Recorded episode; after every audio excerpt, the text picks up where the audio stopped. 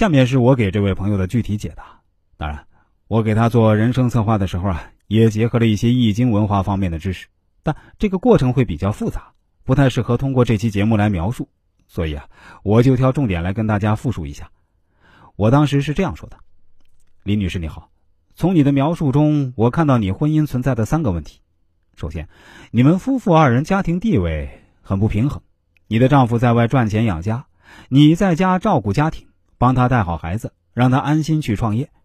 从这点上来看，你们各司其职，相互支撑，只是家庭分工不同，家庭地位应该是平等的。”你却认为是因为丈夫在外赚钱，所以给了家庭美好的生活，而忽略了你在家庭中的作用，也助长了你丈夫居高临下的气焰，造成家庭地位的极度不平衡。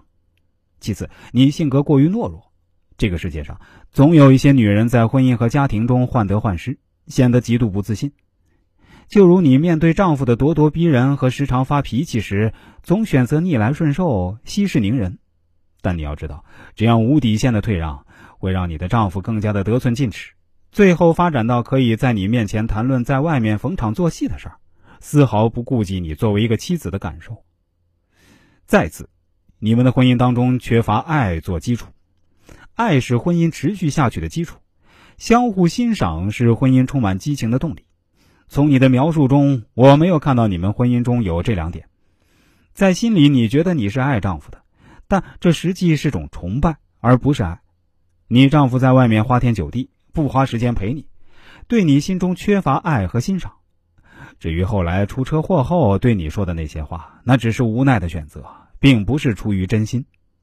面对上面你们婚姻中出现的问题，刚才你也发过你们的相片和生日，我认为你们夫妻缘分尚在，还没有到离婚的地步。